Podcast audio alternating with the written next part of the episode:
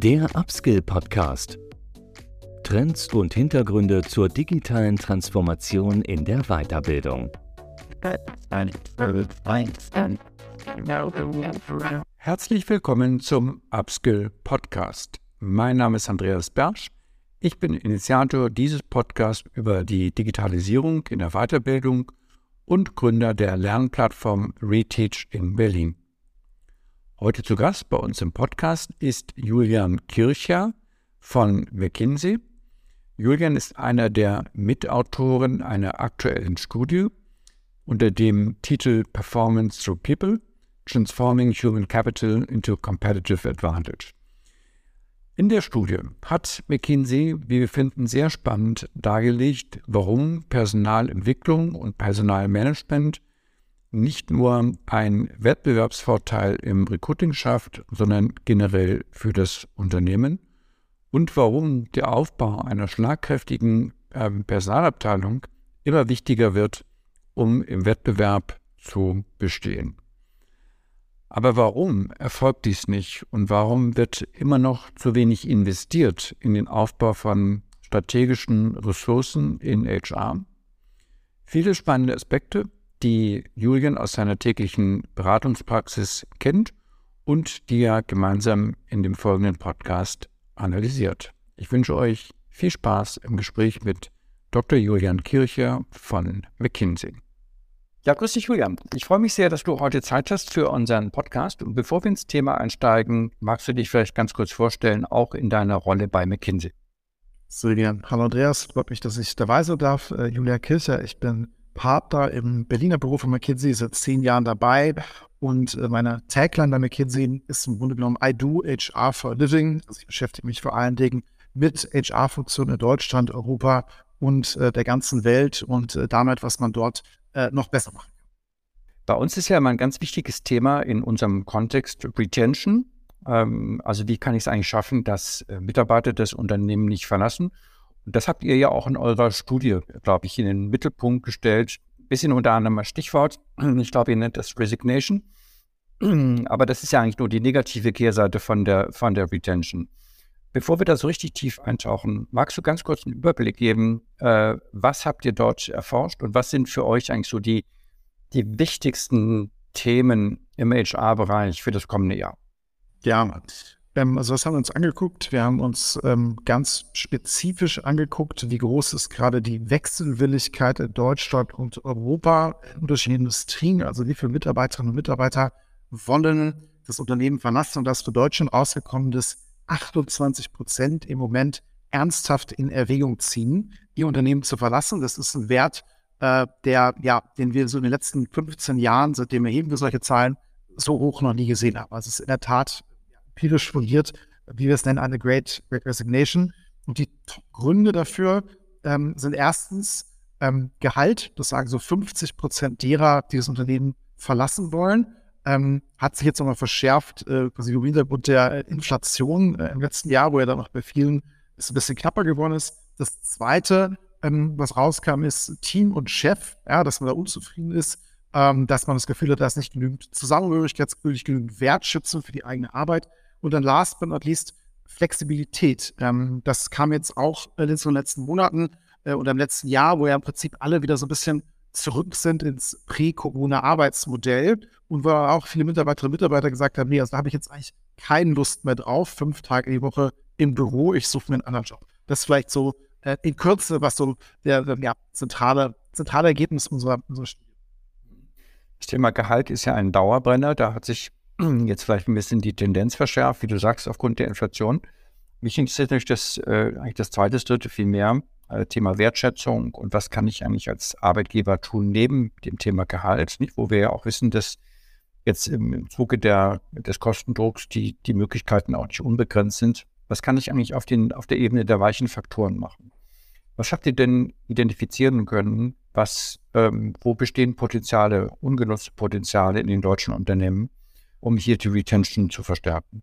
Ja, ich glaube, das erste ungenutzte Potenzial ist ganz einfach, überhaupt klar zu sein, dass diese soften Faktoren ganz wesentliche Faktoren sind. Wir haben in der Studie nicht nur Arbeitnehmer befragt, sondern auch Manager, Arbeitgeber, was sie denn glauben, was die Gründe sind, warum ihre Mitarbeiter gehen.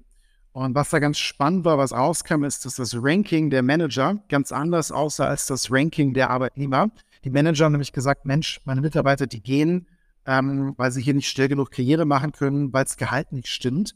Und wenn man dann aber geguckt hat, was haben eigentlich die Mitarbeiterinnen, Mitarbeiter gesagt, äh, was eben viel, viel, viel, viel vielfältiges Bild. Und es waren vielmehr die soften Faktoren äh, vom Chef gewertschätzt. Und das heißt, ich würde sagen, Maßnahme Nummer eins ist in der Tat, einfach da gewisses Bewusstsein zu schaffen äh, beim Arbeitgeber, bei den Managern, äh, dass die soften Faktoren, die auch gar nicht so viel dann in der Umsetzung kosten, dass die auch ein wesentlichen Faktor sind, warum wir gerade so viel Wechsel von Arbeitsplätzen im Arbeitsmarkt sehen. Ist es denn wirklich so leicht zu berücksichtigen? Ich meine, wenn es so leicht wäre, dann würden ja doch wahrscheinlich viele hier auch gegensteuern. Was sind denn die, die, die Hinderungsgründe, dass das nicht stärker ähm, berücksichtigt wird?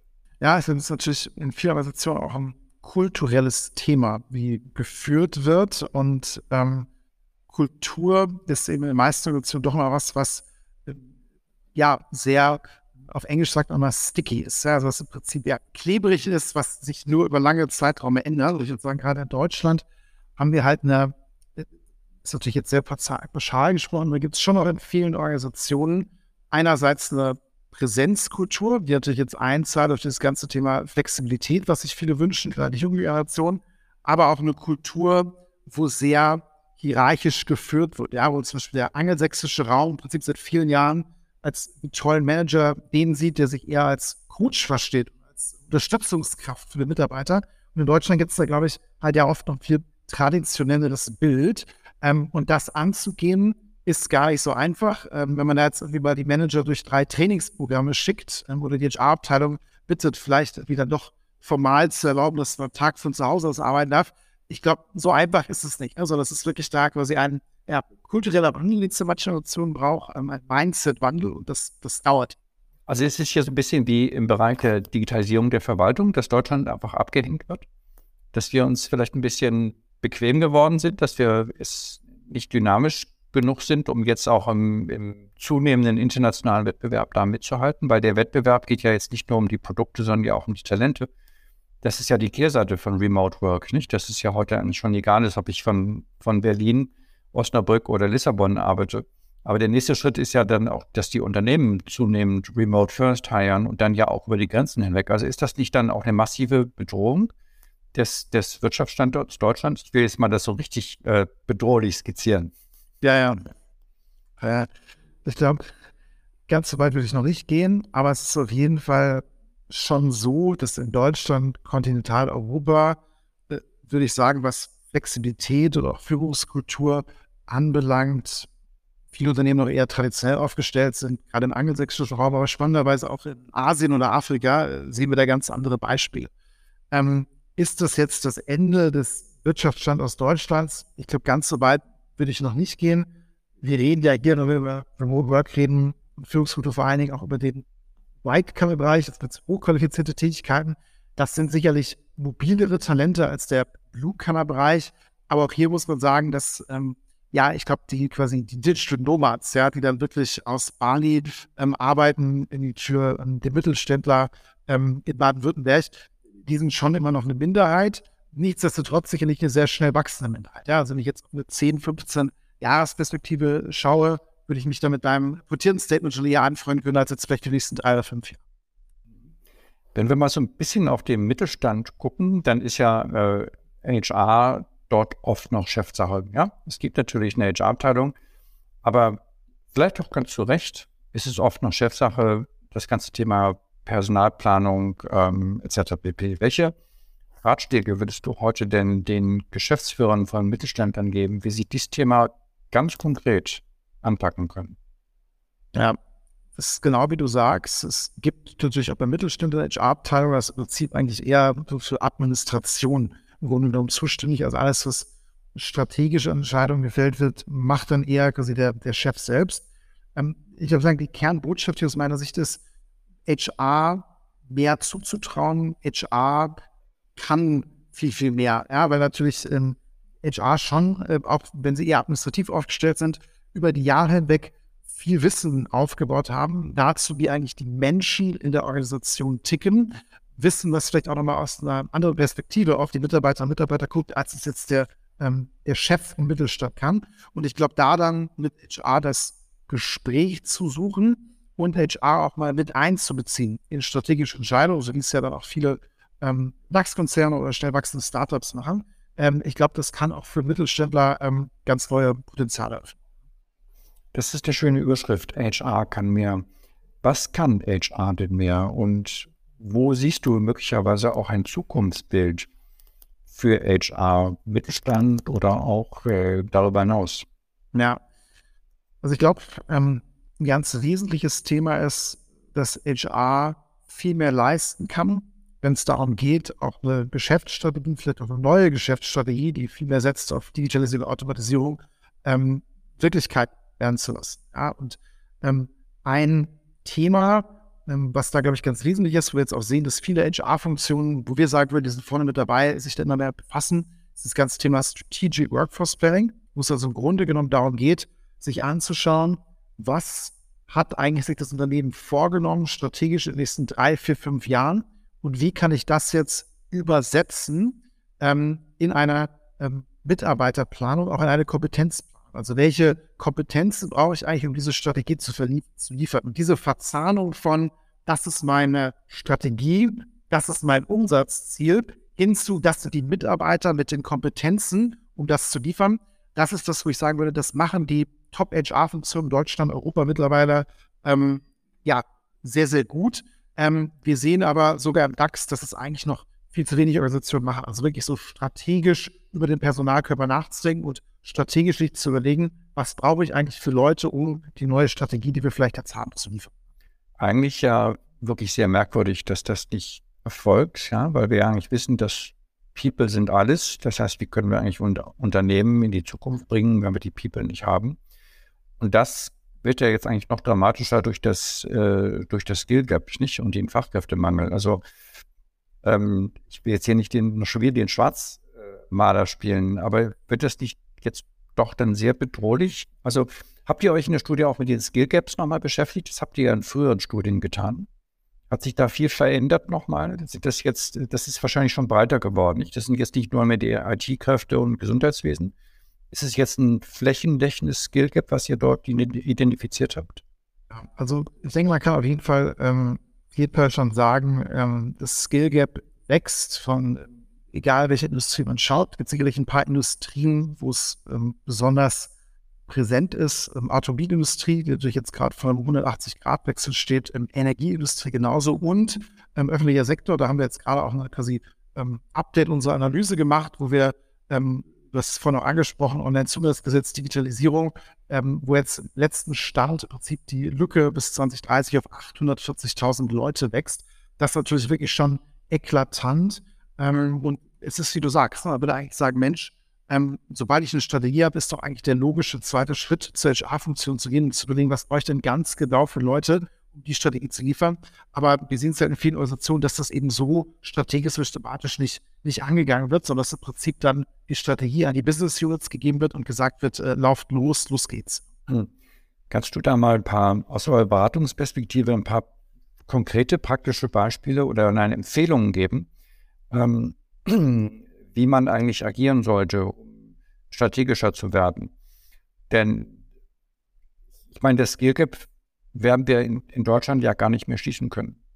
Also welche, welche Optionen habe ich dort? Ist es äh, das ganze Thema Reskilling, Upskilling?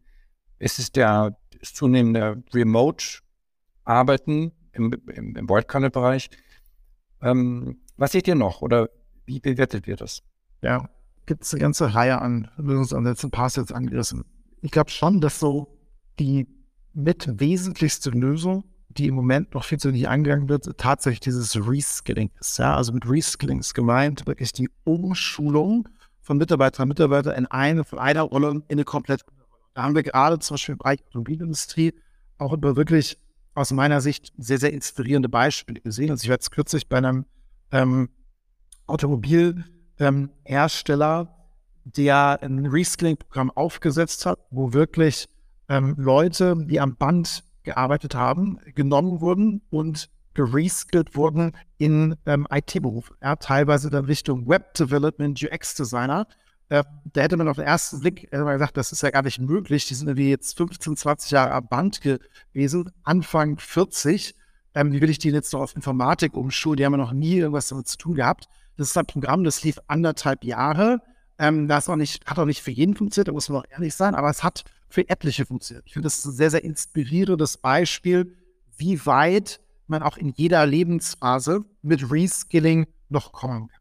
Ja? Ähm, ein zweites großes Thema, was, glaube ich, alle betrifft, uns alle betrifft, ist Upskilling, also gar nicht eine neue Rolle, aber halt in der Rolle immer wieder neue Kompetenzen aufbauen, ähm, zum Beispiel auch ähm, natürlich digitale Kompetenzen. Da haben wir gesehen in unserer Studie, dass die Unternehmen, die aus unserer Sicht in der HR-Abteilung, aber auch in der Business Performance Organisation dabei sind, die investieren 74 Stunden pro Jahr pro Mitarbeiter in dieses Upskill. Ja? Ähm, Im Schnitt in Deutschland sind es 19 Stunden, also es ist wirklich ein quasi großes, äh, große Lücke da. Und 74 Stunden, da kann man natürlich in der Tat schon, schon einiges lernen. Es gibt auch manche Unternehmen, die da im Bereich Upskilling, also wirklich einfach nur neue Kompetenzen in der Rolle, ähm, noch ähm, ja, bis auf 100, 150 Stunden. Und da hast du ein paar andere ähm, Hebel, gerade auch ähm, angesprochen. Ich glaube, das ganze Thema Remote Work ähm, wird immer wichtiger, ähm, immer größer. Man sieht es jetzt gerade im Bereich Shared Services, wo in Portugal, in Osteuropa, aber genauso in Costa Rica, ähm, wie die Shared Service Center hochgezogen werden, ähm, wo mehr Remote gearbeitet wird. Ja, ich glaube, das sind in der Tat Lösungsansätze, ähm, in die man, in die Richtung man viel mehr gehen muss, ähm, die sich anbieten. Ich würde gerne mal auf diese 24, 74 Stunden zukommen, die du jetzt zurückkommen, die du gerade gesagt hast. Äh, was hältst denn du persönlich von solchen Fortbildungsbudgets? Man sieht es immer häufiger in Stellenanzeigen, dass gesagt wird, ähm, es gibt ein, ein Budget in Stunden oder auch in Euro pro Jahr, ja, so Fortbildungsbudget von 2000 Euro pro Jahr. Äh, das sind ja die einen Dinge, die man sieht. Das zweite, was man aus den USA sehr gut kennt, ist sozusagen der, der fünfte Tag, machst du, was du willst. Ja, Google hat das mal, glaube ich, gemacht, eine Zeit lang, dass Mitarbeiter einfach an Projekten arbeiten dürfen, die mit dem Unternehmen was zu tun haben oder auch nicht. Ähm, wie bewertet ihr diese ähm, Möglichkeiten, das, das ganze Thema lebenslanges Lernen zu befeuern? Und wie entgegnet ihr eigentlich in der Diskussion mit euren Mandanten dem Thema, das kostet ja alles wahnsinnig viel Geld? Ja, also ich glaube, bei Fort- und Weiterbildung macht es Sinn, erst mal zu unterscheiden zwischen dem, was wird eigentlich staatlich angeboten und was macht dann vielleicht das Unternehmen freiwillig. Ich glaube, beim staatlichen Angebot ich will jetzt gar nicht zu pointiert sein, aber Stichwort Bildungsurlaub, den ja jeder in Deutschland machen kann. Ich glaube, das ist jetzt nicht das Instrument, mit dem wir die Fachkräftelücke in Deutschland ähm, schließen werden. Ähm, nutzen im Prinzip im Moment äh, in Deutschland auch pro Jahr nur zwei Prozent und äh, wird dann meistens genutzt für, jetzt mal ganz flapsig sagen darf, den ähm, Yoga-Trip ähm, nach Mallorca ja, ähm, oder vielleicht den Sprachkurs in ähm, Swahili. Ich glaube, das bringt nicht allzu viel, diese staatlichen Instrumente, zumindest nicht, wie sie aktuell aufgesetzt sind. Ja, du hast recht, dass im Moment immer mehr Unternehmen auch ähm, sagen, bei uns könnt ihr so und so viele Stunden pro euch pro Jahr fort- und weiterbilden. Es ist teilweise ähm, so präsentiert wie so ein Gimmick im Sinne von, bei uns gibt es 45 Tage Urlaub pro Jahr. Ähm, ich glaube, da musst du auch ein bisschen aufpassen. Großer Fan von Fort- und Weiterbildung, weil ich glaube, man muss auch immer, bevor man damit startet, sagen, warum. Also was ist jetzt eigentlich das Projekt, die Aufgabe, die man besser machen kann, weil man diese Fort- und Weiterbildung durchlaufen hat. Ich will ein Beispiel von einem IT-Unternehmen, für das ich arbeiten durfte, sagen, die das aus meiner Sicht wirklich perfekt gelöst haben. Ähm, die haben ein Intranet, wo jeder einzelne Mitarbeiter ähm, sein CV hochlädt, aber auch ein eigenes Skill-Profil hat. Und das ist eine Organisation, die arbeitet komplett projektbasiert und wenn du ein Projekt fertig gemacht hast, ähm, wird automatisiert in deinem Profil im Prinzip deine Skills aktualisiert auf Basis des Projekts, das hast du gelernt. Und dann siehst du im Internet Vorschläge, was ist das nächste Projekt. Und da gibt es ein paar Projekte, die du dann machen kannst, wo du heute schon das Skills hast. Da gibt es auch ein paar Projekte, wo du jetzt noch nicht alle Skills hast. Und dann bietet dir im Prinzip der Algorithmus an, dass du folgende Fortbildung, folgende Weiterbildung jetzt vier Wochen machen könntest, damit du dann auf das Projekt gehen kannst ich finde, so eine Art von Fort- und Weiterbildung ist total genial, weil dann ist es super klar, für was du es machst und es ähm, stützt am Ende die Leistung, die du bringst. Es macht dich besser, es nutzt dem Unternehmen. Ich glaube, das macht total Sinn. Einfach jetzt nur als Gimmick zu sagen, bei uns gibt es 74 Stunden Fort- und Weiterbildung pro Jahr, mach damit, was du willst. Ich glaube, das ist für die Mitarbeiter ganz nett, aber das bringt jetzt möglicherweise nicht ganz so viel für, sag ich mal, die, ähm, für die Organisation mittel- und langfristig. Okay, das spiegelt ja eigentlich auch genau das wieder, was du vorhin gesagt hast. Strategische Personalplanung äh, muss auf der Unternehmensstrategie basieren und nicht auf den Ideen der Mitarbeiter. Das, was du jetzt aber angesprochen hast, da gleich KI einzusetzen, das mag in Großkonzernen noch funktionieren. Ähm, Im Mittelstand oder auch im größeren Mittelstand ist man dann ja immer noch eher mit Excel unterwegs, ähm, um solche Dinge zu, zu planen. Ähm, wo siehst du da den, den Shift auch gerade in der ähm, technologischen Kompetenz, in der Digitalisierungskompetenz von, von HR? Denn das, was du skizzierst, ähm, setzt ja voraus, dass du diese ähm, Möglichkeiten kennst, sie beherrscht und dort dann auch dementsprechend im Unternehmen umsetzen kannst. Ja, absolut. Ähm, ich glaube, das Beispiel jetzt ist auf jeden Fall ein Konzernbeispiel geworden, dass, dass der, der Mittelständler so nicht live bekommt. Allerdings muss man auch sagen, es gibt auch für den Mittelstand mittlerweile eine ganze Reihe an, aus meiner Sicht, sehr guten White Label Solutions, ähm, HR-Startups, die sich spezialisiert haben auf den Mittelstand. Ich will äh, jetzt hier keine Werbung machen für Einzelunternehmen, aber da schaut sich aus jedem, dann lohnt sich aus jedem Fall mal ähm, zu googeln. Und ich glaube, ähm, dann auf solche White Label Solutions zu setzen, macht solche Ansätze auch zugänglich für den Mittelstand, machbar für den Mittelstand. Letzter Gedanke, ähm, da gab es jetzt eine längere Diskussion im letzten Jahr ähm, bei unterschiedlichen Automobil-Zulieferern, auch alle mittelständisch geprägt, die gesagt haben, Mensch, ich ähm, wünsche mir eigentlich auch, mein HR so professionell auszurichten, wie es vielleicht die ganz großen Autokonzerne machen. Mir fehlt das Budget. Die dann gesagt haben, warum tun wir uns eigentlich nicht alle zusammen, um im Grunde genommen eine gemeinsame Plattform zu haben, die wir dann, auf die wir gemeinsam zugreifen. Ja, also ich glaube, solche Modelle ähm, sind auf jeden Fall auch ähm, ja, durchdenkenswert. Und äh, würde ich mir eigentlich wünschen, dass da jeder Mittelstand sagt, ich muss jetzt hier äh, ganz alleine das Rad neu erfinden, sondern dass man sich da vielleicht einfach zusammentut, gerade bei den teuren IT-Solutions, sich eine White-Label-Solution nimmt und dann gemeinsam überlegt mit anderen Mittelständlern, wie kann ich die jetzt so anpassen, dass es wirklich für mich einen Mehrwert bringt, aber eben auch noch kostengünstig ist. Das setzt aber voraus, dass du eigentlich schon diese Entscheidung getroffen hast, dass du auch dieses sag mal, diesen digitalen Reifegrad im, im HR-Bereich im Unternehmen überhaupt hast. Ja, der muss ja auch in vielen noch ähm, hergestellt werden. Äh, wo siehst du denn da sozusagen die, den Qualifizierungsgrad von, von HR in Deutschland? Also du hast ja vorhin sehr gut ähm, herausgestellt, dass wir ähm, sehr hohen Reskilling, Upskilling-Bereich im, im Bereich der, ich sag mal, der normalen Belegschaft haben. Wie ist denn der, der Digitalisierungsgrad von, von HR? Habt ihr euch damit auch mal beschäftigt? Ja. Also das Skill und das Skillset und das Mindset, beides natürlich. Ja. Also ich kann es für, sag ich mal, wahrscheinlich die großen Konzerne in Deutschland sagen, der Digitalisierungsgrad ist nach wie vor sehr gering. Ja, das muss man einfach so sagen. Ähm, es ist, glaube ich, bei allen mittlerweile auf der Agenda. Es gibt etliche, die jetzt sehr große HR-IT-Projekte angestoßen haben, die dann auch bei einem Großkonzern über Jahre in der Implementierung laufen. Insofern muss man sagen, das Thema steht noch ganz am Anfang ähm, und die meisten haben noch einen sehr, sehr langen Weg äh, vor sich vor. Digitalisierung, und da will ich auch mal so ein Stück weit quasi mit direkt zusammenfassen, ähm, Automatisierung, äh, was ja dann auch immer ein großer Hebel ist, den man quasi parallel zur Digitalisierung äh, nutzen kann. Wir haben äh, uns angeschaut von unterschiedlichen HR-Prozessen, was ist da eigentlich ähm, insbesondere das Automatisierungspotenzial, ähm, haben in Summe ähm, quasi erhoben, dass bei vielen Tätigkeiten man bis zu 30, 40 Prozent im Prinzip automatisieren könnte. Ähm, wenn du mich jetzt fragst, wie viele von den DAX 40 Konzernen haben das tatsächlich gemacht, das ist wahrscheinlich noch ähm, ja einer von zehn, ähm, würde ich würde ich schätzen. Also es sind so Projekte, die überwiegend würde ich sagen ähm, ja Concept Stage noch haben oder Pilot Stage. Und was sind da die Bremser? Also warum geht es da so langsam voran? Und ähm, bist du da optimistisch, dass es jetzt äh, Fahrt aufnimmt? Und wie siehst du das vor allem auch nochmal auf den Mittelstand bezogen? Ja, also ich meine, Digitalisierung ist jetzt, wenn du ehrlich bist, kein, kein neues Thema, aber so richtig, weil sie haben die großen Tanker der deutschen Industrie wahrscheinlich angefangen, sich zu digitalisieren, so späte 2000er, also ab 2010er wirklich große digitale Transformation.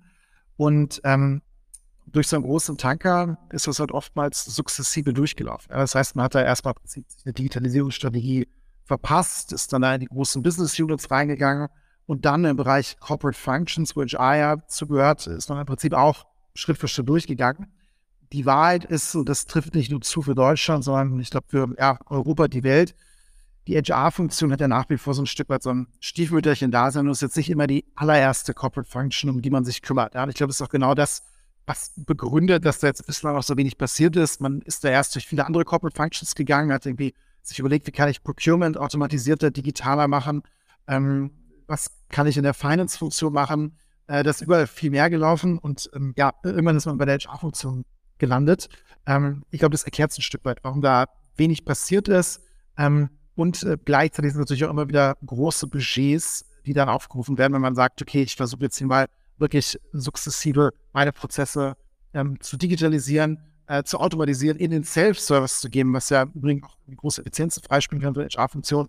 Ähm, das sind dann ja große Budgets und da ist dann leider Gottes in vielen Unternehmen wie HR-Funktion wahrscheinlich eine der letzten Funktionen, wo man sich dann darum kümmert, wenn man dann so ein großes Digitalisierungs, äh, so ein großes Digitalisierungsprogramm gestartet hat. Und inwiefern ist Digitalisierung zwingende Voraussetzung dafür, das strategische Thema der, äh, der Personalplanung, der, der Skill Gaps zu lösen? Also geht das, geht das überhaupt noch ohne? Oder würdest du sagen, das geht nicht mehr ohne und deshalb ist das eigentlich äh, zwingend, äh, in jedem Unternehmen jetzt mit der höheren Priorisierung vorzuziehen? Ja, also ich würde sagen, letzteres ist definitiv so. Ich meine, es gibt ja kaum noch eine Strategie, wo Digitalisierung ist ja noch nicht mal mehr als irgendwie Maßgabe vorgeben, sondern es ist ja einfach glasklar, dass im Prinzip fast jedes Geschäftsmodell, was du heutzutage anguckst, riesige Digitalisierungskomponente hat. Ja, und dafür brauchst du natürlich auch dann die Mitarbeiterschaft, die diese Kompetenzen, diese Fähigkeiten mitbringt ähm, im Tagtäglichen. Und ähm, ich glaube, das ist in der Tat, genau wie du sagst, das ist ein Stück weit, ähm, würde ich sagen, alternativlos geworden diese Fähigkeiten jetzt, jetzt aufzubauen, die in vielen Organisationen immer noch viel zu wenig vorhanden sind. Jetzt haben wir viele Probleme gesehen, aber wir wollen auch mal über Lösungen nachdenken. Ähm, jetzt stellen wir uns mal vor, es sind ja eigentlich zwei Personengruppen, die jetzt nach einer Lösung suchen. Das eine sind die in der HR-Abteilung, die sagen, weiß ich alles, habe ich schon seit Jahren gehört, ich kriege es aber nicht umgesetzt, weil ich mich hier nicht durchsetzen kann.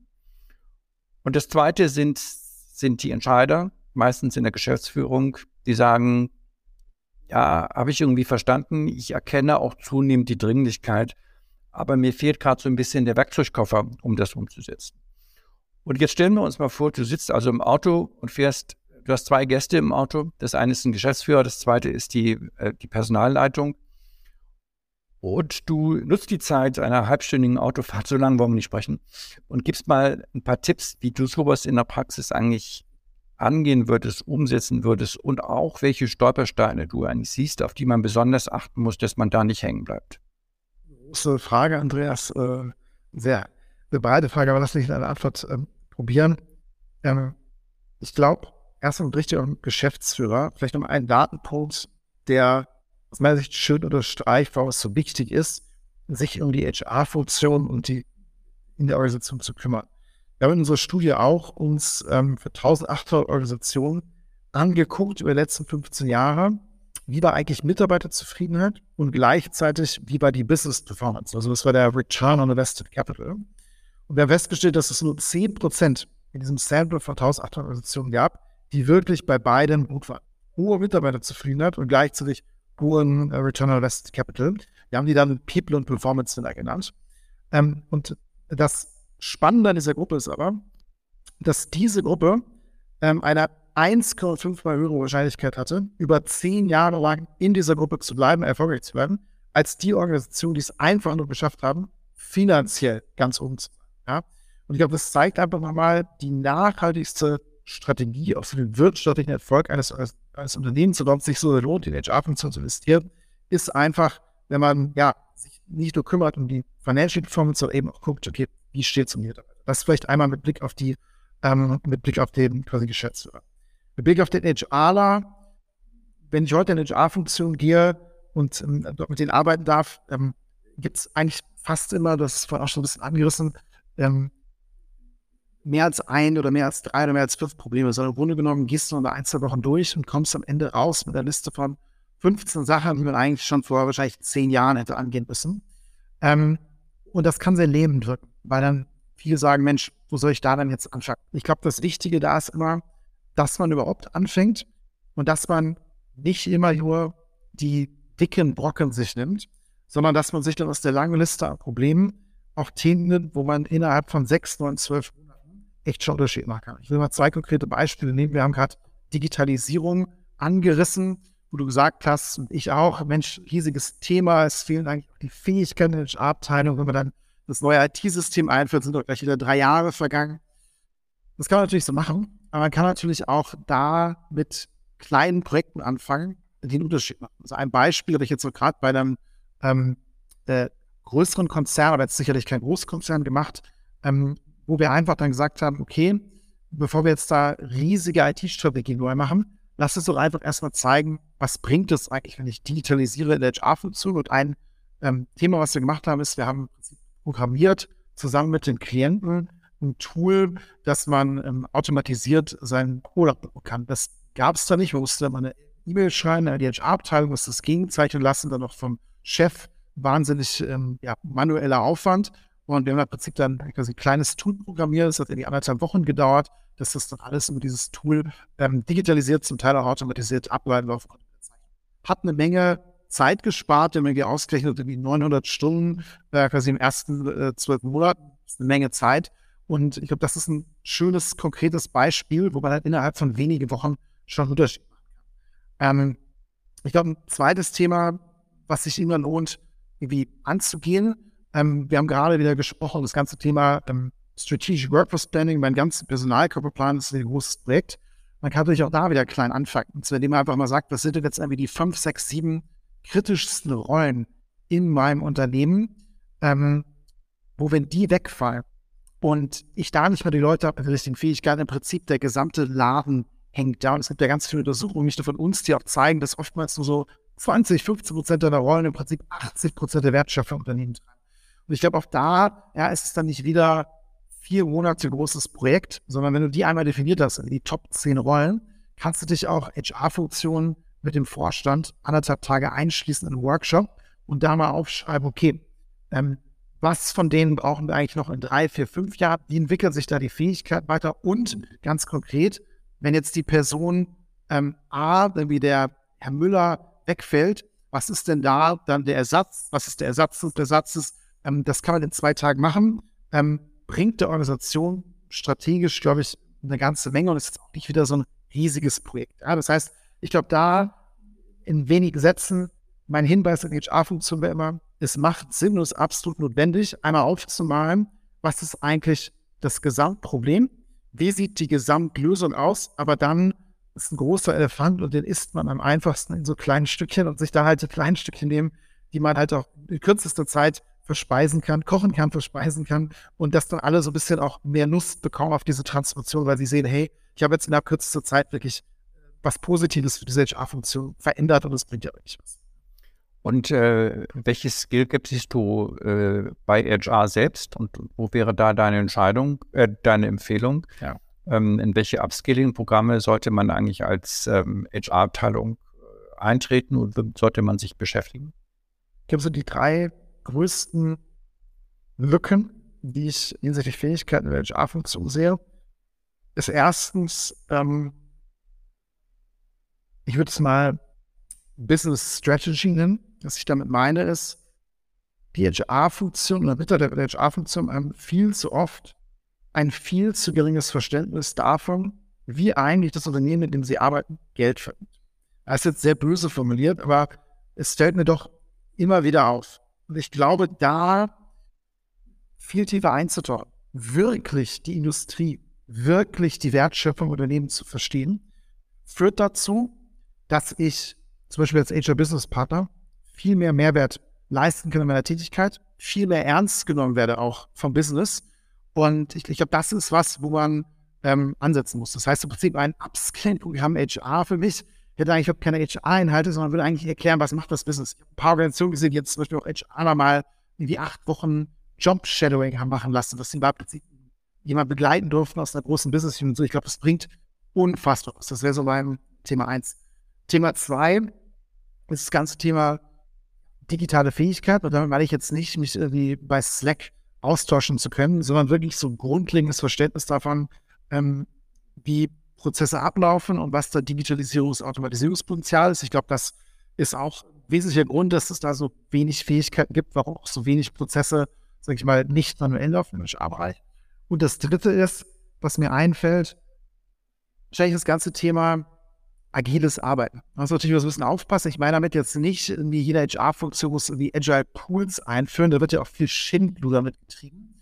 So, ich meine mit agiles Arbeiten wirklich weg von dieser Wasserfalllogik, weg von zu glauben, ich muss irgendwie im Januar schon wissen, was ich im Dezember mache, sondern iterativ arbeiten, in Sprints, in, sag ich mal, ja, in Sprints zu arbeiten, so zu arbeiten, wie auch dann viele Teile des, des Business arbeiten im Prinzip reaktiver werden. Das ist, glaube ich, auch was, was viele Business Functions in der Zusammenarbeit mit HR mal in Wahnsinn treibt, dass das Gefühl habe, HR hat einen Plan gemacht und egal, wie sich die Welt ändert, HR ist nicht bereit, für diesen Plan ähm, abzuweichen. Das wären so meine drei, ich mal so Top-Fähigkeiten, die ich aufbauen wollen würde, in der HR-Funktion, nicht dazu eine Lernreise starten. Ja, sehr spannend. Ähm, ich, ich spiele mal eine Sache zurück, weil wir ja im Bereich HR-Software tätig sind. Wir sehen immer wieder, dass es HR sehr schwer fällt, Software auszuwählen, weil man das eben selten macht im Leben. Ähm, und dass da eben andere Funktionsbereiche viel geübter, viel schneller sind. Und dann wird das oft an IT delegiert, was auch nicht unbedingt besser wird. Hast du da als Abschließendes, hast du da noch eine Einschätzung äh, und, und vielleicht noch einen Tipp? Absolut. Ja, absolut. Das ist auch ein riesiges Problem. HR kriegt gesagt, so, jetzt seid ihr dran mit Digitalisieren. Hier sind irgendwie 500 Millionen Euro Budget, los geht's. Dann macht HR ein AFP ja, da bekommt man als Dienstleister diesen AFP und denkt sich, wer hat den denn formuliert? Das macht vorne und hinten. Ich bin jetzt selber spitz, macht das keinen Sinn, was da drin steht, gibt dann trotzdem irgendwie ein Angebot ab und macht dann irgendwie die Demo. Und HR versteht eigentlich nicht, egal wie viel Mühe man sich gibt, was man da jetzt eigentlich gerade gepitcht hat. Riesiges Problem. Am Ende, du sagst, landet es dann bei der IT-Abteilung, weil HR dann selber merkt, wir können hier keine Entscheidung treffen. Ähm, und die IT-Abteilung versteht natürlich wieder nicht, was HR eigentlich braucht. Ja? Ich glaube, das Problem ist nicht einfach zu lösen. Ich glaube, erstens musst du HR und IT gemeinsam diesen AFP schreiben lassen und auch in dieses Auswahlgremium reinsetzen müssen. Ich glaube, zweitens, du musst auch die Business Functions, die relevant sind, gesagt mit reinnehmen, weil am Ende ist das ja auch quasi, also am Ende machst du ja auch dann HR, IT besser, um am Ende den Mitarbeitern zu nutzen. Ich glaube, das hilft auch viel. Und ich glaube, da findest du dann möglicherweise diese Brücke zwischen den HR-Lern die nur HR verstehen, der ITler, die IT verstehen und denen, die auch verstehen, was das Wissen ist. Ähm, ja, plus, ähm, und die Leute sind sehr, sehr gefragt aktuell im Markt. Ich glaube, keine HR-Funktion kommt drum herum, auch wirklich ein, zwei, drei Leute zu haben, die HR-IT verstehen. Ja, also die wirklich quasi niemand im Prinzip einstellen muss als feste Mitarbeiter und die dann auch mithelfen können, sowas zu begleiten. Ähm, die sind schwierig zu kriegen, die sind knapp im Markt, äh, die will jeder haben. Aber ich glaube, wenn man die dann, wenn man so eine Transformation startet, nicht mit an Bord hat, ist es weiterhin sehr schwierig, auch wenn ich HR, IT und die Business Functions brennen möchte. Wobei da im Mittelstand wahrscheinlich auch wieder andere Möglichkeiten bestehen. Nicht? Da hat man, glaube ich, nicht die Möglichkeit, drei HR-IT-Spezialisten zu beschäftigen. Da ist man froh, wenn man einen Halbtags äh, hat, der das irgendwie. Das ist so genau, wenn du Part-Time, genau, Part-Time 50 Prozent, noch irgendwie was anderes das stimmt wahrscheinlich für den Mittelstand. Ähm, genau, aber ich glaube, nichtsdestotrotz musst du auch da überlegen, da im Prinzip da die, Fähigkeit bei dir in-house aufzubauen. Ja. Letzte Frage vielleicht. Ähm, wir haben immer wieder gestreift heute die, das, die, die strategische Bedeutung von, von HR. Wie, wie sieht es denn, wie steht es denn eigentlich um die Reputation von HR? Wie, wie spannend ist dieses, dieser Job für, für junge Hochschulabsolventen? Weil nach all dem, was du jetzt auch gesagt hast, brauchen wir ja dort mehr Qualität, ja, mehr Innovationsgeist, mehr Schlagkraft. Ähm, das heißt, wir brauchen da eigentlich Top-Leute. Ähm, ist HR attraktiv für Talent? Ich glaube, HR kann attraktiv sein für Top-Talente. Ähm, aber um hinzukommen, ist sicherlich für die meisten HR-Funktionen noch einiges zu tun. Ja. Traditionellerweise, und ich bin jetzt wieder sehr spitz, sind in der HR-Funktion heute Kulturwissenschaftler gesammelt, die Politikwissenschaftler, vielleicht die Historiker und die Romangeografen, ähm, die vielleicht irgendwann in ihrem Leben was ganz anderes vorhatten und dann halt, ähm, ja, vielleicht, vielleicht hat es in der wissenschaftlichen Karriere nicht geklappt. Das Goethe-Institut hat keiner mal eingestellt und sind sie in den HR-Funktionen gelandet. Das war traditionell, sag ich mal, nicht die Funktion, wo die, ähm, ja, wo die hingegangen sind, die wirklich hingegangen sind, weil es Plan A war. Ähm, und das merkt man auch heute noch in vielen HR-Funktionen, wenn man arbeitet. Ich glaube aber, das kann sich ändern. Es kann sich ändern, wenn die HR-Funktion A wirklich viel, viel strategischer arbeitet mit dem Business. Also, vorher diskutiert hat, Strategien wie zum Beispiel Strategic Workforce Planning zusammen mit dem ähm, Vorstand oder dann dem Geschäftsführer des Mittelständlers äh, treibt. Ich glaube, dann ist es wirklich eine extrem ähm, spannende Funktion. Und aber, das ist jetzt noch ein neuer Gedanke, wenn B, man sich auch innerhalb einer HR Karrierepfade überlegt, die attraktiv sind. Ich glaube, das ist auch ein riesiges Problem, im Übrigen auch in den DAX-Konzernen nicht unterwegs bin.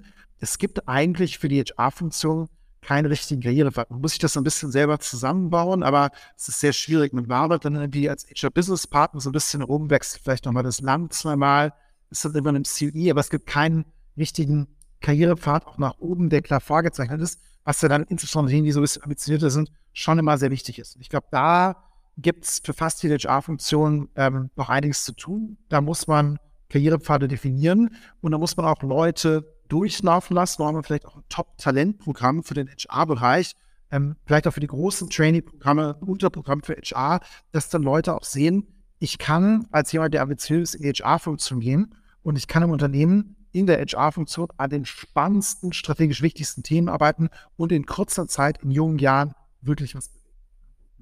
Aber das setzt doch, und da will ich ein bisschen die Lanze für HR äh, brechen, damit wir jetzt hier nicht der Eindruck entsteht, äh, dass wir davon ausgehen, dass es alles unmotivierte, unqualifizierte Studienabbrecher sind. Das ist ja nicht so.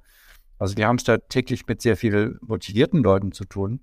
Aber ist da nicht, schließt sich da nicht der Kreis? Du hast vorhin über Wertschätzung und über Kultur gesprochen. Ist das nicht genau das, was da letztendlich auch das Unternehmen noch nicht entgegenbringt, dass man HR diese Wertschätzung gibt und zu sagen, ihr seid eigentlich die, ihr sitzt an der strategisch wichtigsten Ressource gerade ähm, und wir trauen euch mehr zu, wir geben euch mehr Raum und, und, und wir werten den ganzen Bereich auf. Also das scheint mir auch oft der Fall zu sein, dass man HR leider an der viel zu kurzen Leine führt. Das ist so. Ähm, was wir gerade im angelsächsischen Raum sehen, und das finde ich extrem inspirierend, ist, dass sich in vielen Vorständen ähm, das sogenannte G3 bildet. Was ist ein G3? G3 ist im Prinzip das Kernboard, der Kernvorstand, CEO, der war da immer drin, CFO, der war da eigentlich auch fast immer drin und jetzt ganz neu CHRO. Das heißt also, wer sind die drei wichtigsten Personen in der Organisation? CEO, CFO, CHO, HR auf jeden Fall gesetzt. Aus meiner Sicht macht das total Sinn, ähm, denn HR ist aus meiner Sicht eine der aller, aller wichtigsten Organisationsteile, Hebel in der Organisation. Und ich glaube, den CHO dann quasi in diese G3 aufzunehmen, ja, dieses Triumvirat, ist ein ganz tolles Zeichen der Wertschätzung, ähm, was ähm, ja für die HR-Abteilung motivierend wirkt und was aber, glaube ich, auch der Organisation ungemein hilft. Ja, und ich würde mir das auch wünschen, das viel häufiger in Deutschland, Europa zu sehen und ähm, vielleicht auch für den Mittelstand, wenn man sich überlegt, das sind eigentlich die zwei, drei wichtigsten Personen in meiner Organisation, vielleicht auch für den Mittelstand, äh, wichtig zu sagen, Mensch, der Chef oder die Chefin der Personalabteilung, die müsste eigentlich immer genannt werden. Aus meiner Sicht absolut richtig, ähm, das so zu positionieren. Ja, und ich würde mir wünschen, wenn wir in zwei Jahren vielleicht nochmal eine Neuauflage machen, dieses Podcast, dass man da auch eine wirkliche Veränderung sieht. Ähm, ich glaube, wir, wir brauchen das alles, äh, dass wir da wirklich vorankommen. Und äh, ja, vielen Dank für, für die Insights. Das war sehr spannend und die Studien, ähm, soweit sie verfügbar sind, werden wir hier auch in den Show Notes verlinken. Das war der heutige Podcast mit Julian Kircher von McKinsey. Danke euch wie immer fürs Zuhören und würde mich freuen, wenn ihr auch bald wieder in unseren Podcast reinhört. Viele Grüße aus Berlin. Der Upskill Podcast Trends und Hintergründe zur digitalen Transformation in der Weiterbildung.